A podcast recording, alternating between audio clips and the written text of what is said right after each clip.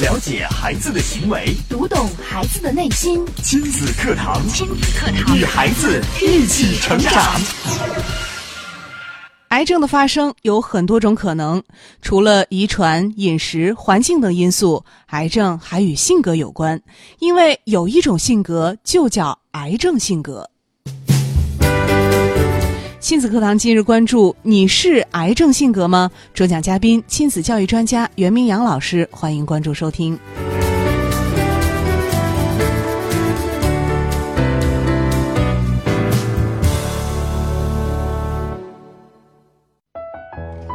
我是主持人潇潇，接下来我们有请今天的嘉宾袁明阳老师。明阳老师好，嗯，小小好，听众朋友大家好。嗯，今天明阳老师给我们带来的话题很有意思啊。你是癌症性格吗？好像我们在谈到这个疾病啊、身体状况的时候，我们都会说，呃，你是什么什么体质？对，是这个易胖体质，还是什么这个湿寒体质？就是有各种体质。那今天我们在谈到癌症的时候，呃，刚刚也说到了，除了饮食啊、遗传、啊、环境啊，这很多种因素啊，都跟我们患病有关。但是，为什么有一种性格叫癌症性格呢？嗯，今天我们这个题目啊，其实呃是为了吸引大家去看，因为在嗯医学上并不存在所谓的癌症性格，哦所以我们今天的这个主题呢，也是加了一个引号的嗯，癌症性格。呃，可能看到癌症，我想问小小，你的第一感受是什么？我觉得很恐惧，很恐惧，太可怕了这。应该说是绝症。对，对于很多人来讲，对于现代医学来讲，癌症可能至迄今为止还是很难攻克的一种顽疾。是啊，人们还没有找到一种特别行之有效的方法，药到病除。嗯，很多人每年也会因为癌症而夺去生命，特别是当你去嘖看到有些人说，一旦得了癌症，好像治愈的可能性真的不是特别大，特别是到中晚期之后。是。所以说，当我们看到或听到这两个字的时候，真的是觉得挺可怕的。嗯，呃，之前呢，我们节目当中也曾经大家来分享过，这个世界卫生组织 WHO 啊，曾经对于影响人健康的因素啊，做过一个比例的划分。嗯那相信大家对那期节目还记忆犹新。对，那其中呢，就列出了这个气候因素啊、医疗条件、社会因素、遗传遗传因素，包括生活方式等等。呃，哪些因素是占比最高的呢？当时的结果可能也出乎很多人的意料。对，可能很多人大家觉得，哎呀，那肯定是像这个遗传啊、基因啊，嗯，包括你看现在的这个环境啊，这都多重要。还有医疗水平得高啊，医疗这也跟我们的身体那是息息相关的呀。，对，大家好像更在意的是我们吃什么、喝什么、嗯，呼吸的空气对，这些，我相信大家的意识已经是越来越强了。嗯但是事实上，WHO 做出的这个研究最后的结果表明，反倒是生活方式，也就是个人因素、对，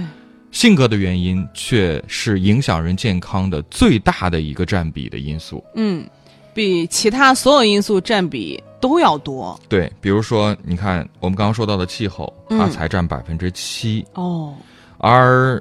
遗传可能只占百分之十五，嗯医疗只占百分之八，嗯，而百分之十取决于社会因素，是而更多的百分之六十是取决于我们的生活方式。那看来我们的生活方式是主导着我们身体健康的。对，像我们今天讲的这个癌症啊，呃，这个医学专家们也做过调查，嗯就是说得癌症的人当中，当然不排除有遗传因素在其中占很大的一部分的作用，但它对有多大呢？它可能占到的不到百分之二十，不到百分之二十，对，而嗯剩下可能更多的百分之八十还是人的性格，性格生活竟然方式占到了这么高的比例，对，它是让大家让很多人得癌症的一个罪魁祸首。哇！那到底什么样性格的人他容易得癌症？嗯我们可千万要避免这种性格啊！是，呃，其实说到这个呢，我觉得收音机旁的各位听众朋友们其实也很有发言权。嗯大家现在去做一些呃这个单位的呃每年例行的体检的时候，其实也增加了很多关于癌症这个抗原呀、等等的一些嗯检测，对，包括就包括咱们单位，小小，嗯咱们也经常会检查什么甲状腺呀、对啊，等等啊，这个做一些做个筛彩查超啊彩超啊，抽个血呀、对，它嗯其实就是在提前的用一些科学的数据和指标对来提醒我们，嗯是不是身体上某些地方会发生了一些变化，嗯而这些变化可能在初期的时候，它其实是不用太过于担心。但是如果我们不因此不因这些变化的提醒而改变我们的一些生活方式、作息规律的话，它可能会接着往更深入的发展，有可能会发生癌变。哇，那这么说的话，还真的是要引起我们的注意了。嗯嗯，最近在网上呢，就有一位三十一岁的妈妈呀，挺年轻的呀，挺年轻的，啊嗯，正值这个青壮年，对，在例行体检的时候就发现自己得了甲状腺癌。哦，甲状腺癌，对，嗯当时呢，她也写了一篇自述体的文章，嗯题目就叫做《当三十一岁遇见癌症》。这真的是呃，在癌症患者里面，三十一岁真的是一个非常年轻的年龄了。是，那文章里她怎么讲的呢？嗯她其实讲述的就是自己做反思嘛，嗯为什么我会这么年轻得了癌症呢？对，他就讲到自己其实是一个工作狂。我们都知道，年轻人啊，特别是这个时代，正是这个这个阶这个阶段年龄阶段，正是拼事业的阶段。很是啊多人应该说是为了事业，呃，放弃了很多。嗯，事业的上升期嘛，我们说趁着年轻，我们再加油来拼两年。对，包括很多行业也是在鼓励一些年轻人说：“加油干十年、嗯，十五年，实现财务自由，后半生就可以衣食无忧。”对，说现在不是安逸的年龄啊，你才三十多岁，呃，现在不拼，什么时候要等到何时呢？对，他在这个自述当中就讲自己确实是一个工作狂。，嗯，不那拼工作一定会带来压力，是，因为工作不可能是事事顺利的，并且是身体和心理的双重挑双重战，压力。那他会选择什么方式去解压呢？什么方式呢？吃。吃。对，哦，我们发现其实很多人肥胖嗯也是因为自己压力过大。对我，们其实之前节目中也讲过，是因为他的焦虑是导致了他会用吃来缓解自己的压力。很多人在自己觉得，哎呀，我心情不好的时候呢，我就狂吃我就狂吃一，我吃点，好吃的，哎，好像身这个身呃心里就舒服多了。好像其实我觉得美食确实能让我们的心情变好。没错儿，嗯，但也正是他这种不好的生活的作息的方式和规律，工作压力大，加上自己又是个吃货，嗯，他吃怎么吃呢？白天忙啊，哪有时间吃？忙到半夜了，点宵夜吃。哦，吃宵夜是吃什么？不是吃水果啊，嗯，不是吃正常的，也不是喝酸奶，嗯，吃什么那？吃什么呀？吃的烧烤、哦，炒年糕、嗯炒米线，都是这些味道比较重的东西。就是嗯让我们看来像油炸的啊，一些呃烧烤啊，都是不太健康的食品啊。对，但是这位妈妈她其实回想自己的这个生活经历，她就觉得好像这一天的工作压力下来连轴转，唯一能让她觉得心情愉悦的就是晚上那顿宵夜了。嗯，就是你看我这一天，呃，其实都不是为自己而活的，好像放松下来，等到工作全部结束的时候，我还不能吃点好吃的，嗯，犒劳犒劳自己吗？这应该是很多人的心态了。，对，包括很多朋友这会儿听到这会儿会问了，那。我们说这个癌症好像也有遗传因素啊，他家里是不是有这个癌症遗传史啊？要不然怎么这么年轻就得这种病了呢？那他自己也认真的去回想了一下，嗯他的家里边儿还真没有人得过，还真没有。对，他是嗯第一例，哦，所以基本上可以排除嗯，遗传的因素，遗传的因素了。对，那当然我们说呀，这个癌症发生的可能性有很多，也有很多种因素。嗯，我们今天的节目其实就是重点跟大家来讲一讲，除了遗传、饮食和环境等因素，癌症和性格有极大的关系。好，我们来跟大家说一说啊。那在嗯刚刚我们听这个案例，好像他得病应该是跟他的生活习惯不好有关吧？是不是就是因为他吃了宵夜，而且吃的是垃圾食品呢？嗯，但只是啊是你这个看，因素嗯爱吧吃垃圾食品，所谓垃圾食品，爱吃烧烤，爱吃炒炒年糕啊，炒辣条啊、嗯等等的人也挺多。对但是这些人都容易得癌症吗？嗯，那肯定也不不是尽然 吧。如果说是啊这种食品真的就是呃危害非常之大的话，嗯那恐怕慢慢的大家也都会远离，对，也不会有那么多人喜欢吃了。嗯所以呢，我们今天要去分析的，特别是这位得癌症的三十一岁的妈妈，她的这个自述里边，更多的其实需要我们关注的点，就是她那种内心的压力，压力，对这种工作当中的焦虑情绪，嗯，可能对她的身体产生着极大的影响。我在这儿其实也想跟大家来分享一个我自己身上发生的非常真实的故事，嗯就是好我自己的母亲哦，在大概十五年前。十五年前，对、嗯我那会儿大学还没有毕业，嗯然后我还记得那是个冬天，嗯就是我的母亲，就是在一次意外当中啊，就是她因为就是被呃一个骑自行车的小伙子嗯，不小心撞了一下，哦，然后就就送到医院去拍了个片子，结看果看有没有骨折哈？对，嗯结果没想到因为这个事情却意外发现她有了肺癌。哦，因为我特别就是印象特别深刻，那件事情对我的影响特别大。就是那时哎候，呀就是那个冬天，就那个春节，我们全家人都没有好好过。嗯呃，腊月二十六嗯在肿瘤医院做的手术，哦，但是这个手术当时我父亲都不愿意签字，嗯，因为那个年代可能听说得了癌症这个事情，就觉得这个事情挺大的，对于一个家庭来讲，承真受的不是住啊，特别大的一个影响和打对击。我记得那会儿我跟我父亲把我妈送到医院之后，就我们两个人嘛，也特别无助嘛。嗯因为我当时年纪也还小，对，就是其实自己也没有这个能力去去承担这么这么多。当时呃也因为到肿瘤医院之后，你想病人都在那里，对，都是同样的病，是，谈起来可能大家。这种心情都是挺沮丧的，嗯，你包括跟一些病友去交流啊，很多人可能讲的更多的都是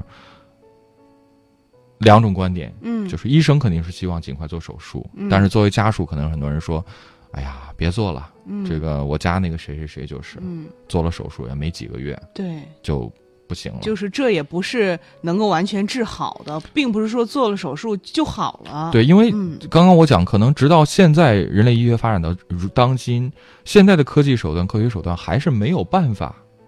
让我们找到根治癌症的非常好的、行之有效的办法。对，不管你是上的什么进口药啊，嗯不，管你在做这个肿瘤切除做的有多漂亮，嗯，或者又又进行了什么化疗啊，化，疗啊，嗯，包括现在还有我听说有更先进的什么细胞的靶向疗法呀，对，注射进去一个什么样的细胞，它能靶向地介入去的治疗嗯介入啊，去追踪啊、等等，好像没有说到了医院之后，医生能拍着胸脯告诉你说、嗯没问题，就像百治分百能就像治治好感冒一样，一个星期之后放心好了，嗯，没有没有不可能没有哪个医生敢这样讲。是，呃，很幸运的是，当时呢我还是咬着牙，我爸就没有敢签字，嗯因为我爸当时是想不想让我妈再去受罪，对但是我妈的意愿很强烈，嗯。她想那就听医生的，而且那个时候应该是就是呃，发现的还挺早，挺早，他因为他自己没有任何的感感觉，嗯对只是因为拍 CT 的时候看到了，嗯可能有问题，然后医生就建议说再检查一下。嗯，然后还好，我当时就非常毅然决然的，我签了字，哦，你签了字，我签的字。可能我当时我也没有办法去理解，或者说我自己也无法去想象到后果是什么。就是想着要尽最大的努力去治疗，对，嗯当时就做了手术，做了切除，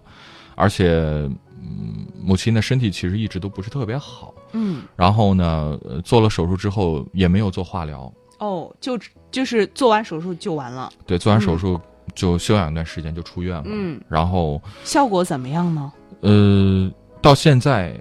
时间已经过去了将近十五年时间了，嗯因为我当时我记得我自己其实因为对我来讲这是一个未知的领域，就是其实你就算是手术做完了，你心里还是挺没底儿的，对，因为、呃、之所以说癌症可怕，是在于你不是把它切除了之后就万事大吉了，因为对我们肯定听过很多人的说法，这个手术切除之后可能会复发呀、是转移呀对，等等等等，就是你只是把病灶看到的病灶切除了，嗯但是癌细胞在你的体内并没有。完全完清全除消失它可嗯能还会再找到新的宿主，找到对新的地方，重新的聚集起来，嗯产生癌变。呃，不过很幸运的是，呃，当时我就是看到说，可能最难熬的是几年呢？嗯就是三年、五年、五年和十年十年，这三个点儿。对，三年内的复发率是极高的，嗯就三年内一旦复发，可能你再做手术再去切除，它复发的几率还是非常之高，就是意思是你的身体内有癌细胞很多，被哦而激且活的，对，而且你是扛不住的，扛不住的。那过嗯了五年之后可能会稍稍好一些，嗯它的复发几率就很低，嗯而十年在医学上可能会是一个界定，界定，就说十年内如果还没有再复发，就算以后再有可能，就是跟以前跟之前的这个病灶已经没关了没什么关系了。嗯，呃，所以我说还其实挺幸运的，这个事情对我也是一个提醒，就是但是阿姨真的挺幸运的，真的，我现在嗯想想起来，我我我也特别的。佩服我当年当年的自己，就真的对呀毅然决然的签了那个字，是，而且挺了过来。但是这个事儿其实对我的影响特别大，嗯是什么呢？就是我今天讲到这个话题，我就是在想，为什么嗯，会得癌症？这个事儿怎么就能找到我自己最亲的人身上？对，就是因为你真的是，呃，特别有感触的，对你会真正去思考这个病，对包嗯括我跟我母亲也探讨这个过事，儿完了之后，其实包括在医院治疗期间，因为大家 全家的重心其实都在这个事情上，就对就会去聊、嗯去讨论，到底为什么会这样。后来嗯我就，包括我跟我母亲也去聊啊，我母亲当时也就跟我讲说，呃，她自己去分析的一些原因，对她自己都讲到自己可能也是因为，呃，之前这个工作比较忙，嗯吃饭呢很难按时按按按点儿，嗯有时候整正吃着饭呢，放下饭碗就要去做别的事情，嗯就这样长期，可能这种，呃，这种情绪嗯，就特别赶，就是一直都处在一个很紧张的、的、很紧张的状态很当慌忙中，的一种慌忙的情状态。嗯还有一一个呢，就是，呃，怎么讲？我不是说就是去，呃，诋毁哪个星座，我母亲嗯是处女座的，哦， 这几年那时候其实真的没这种感觉，嗯现在去回想起来，真的就是他的性格呀，嗯就是嘖特别爱生气，爱生气，对就是，呃，因生为气也分很多种，是大发雷霆，就是不他是大吵大闹，他是哦还隐是隐忍的，隐忍的，自己生闷气，别人问又不说，对一切都自己承担那种呢？是是因为后者，对是后者，哦因为我觉得像母亲那一代人，他们其实这样性格的人特别多，是，对，因为从那个年代走过来，而且我母亲在家里又是老大嗯大女儿嗯，在家里边应该说是呃下边兄弟姐妹。嗯，都，她既是就姐姐，是他承担的更多一些，对，又又承担了家长的角色，对所以说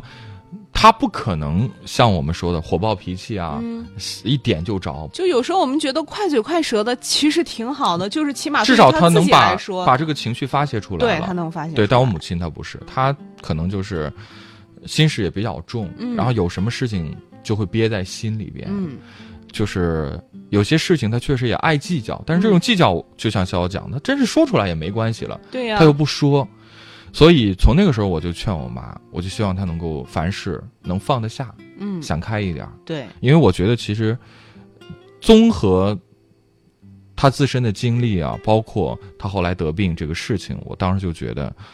她真的是有很大的原因的。嗯，而且这件事情其实应该对他触动挺大。可能你在之前跟他说，哎呀，凡事想开点儿，嗯他还没有太多的感触。对，但是经历了就是自己身体的一次这么可以说这么大的一个变化之后，对他真的是会想开很多。，对，甚至我记得我我母亲因为小时候，就我小时候，嗯她当时她这种情绪对她影响有多大？嗯她失眠。失眠就整夜整夜睡不着觉，嗯他要吃这个安定哦，才能睡着。嗯就是这几年嗯我就发现，真的他的变化还挺大的，嗯就是不怎么吃安定了，嗯，睡眠也能够保证了。那就是其实心态已经调对整得哦很好我了。其实，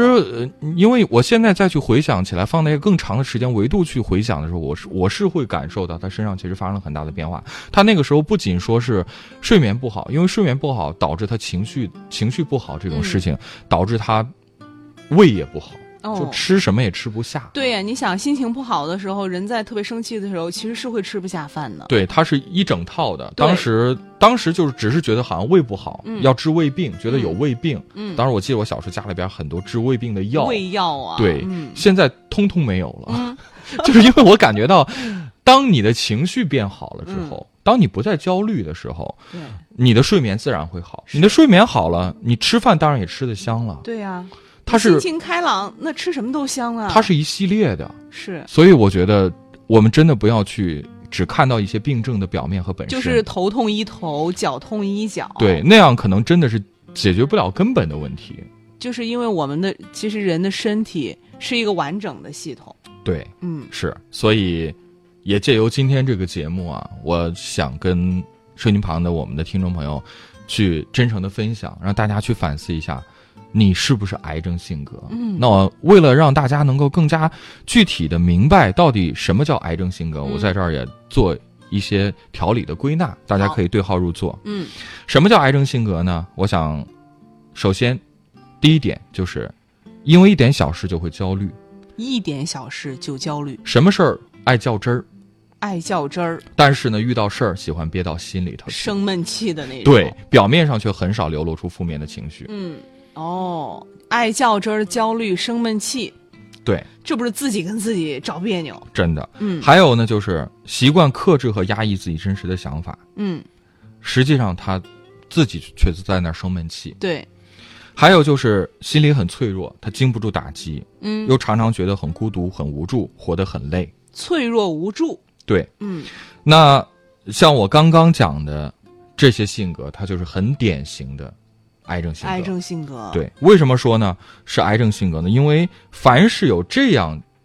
性格的人，嗯他们肿瘤的发病率要比普通人、正常人要高三倍以上。哇、那看来还真的是挺吓人的。而且我们在刚刚听到这个明阳老师跟我们说的这三点癌症性格，我们会发现他们有一个特点，就是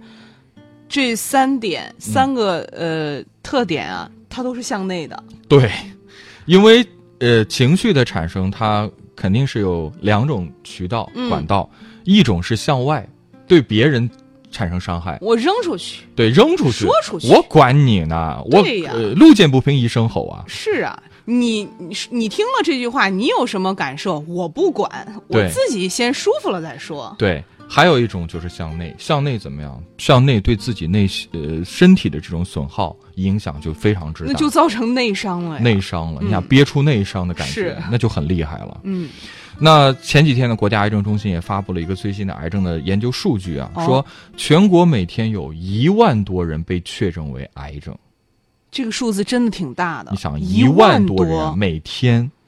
那有六千多人死于癌症，每天每天有六千多人，是，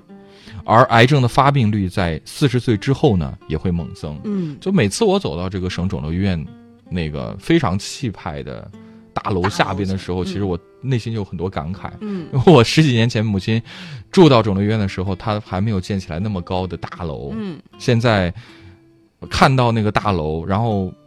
因为呃之后就是家里也有一些亲戚，呃我我去探望过，也在肿瘤医院，我会发现对真的他们的发展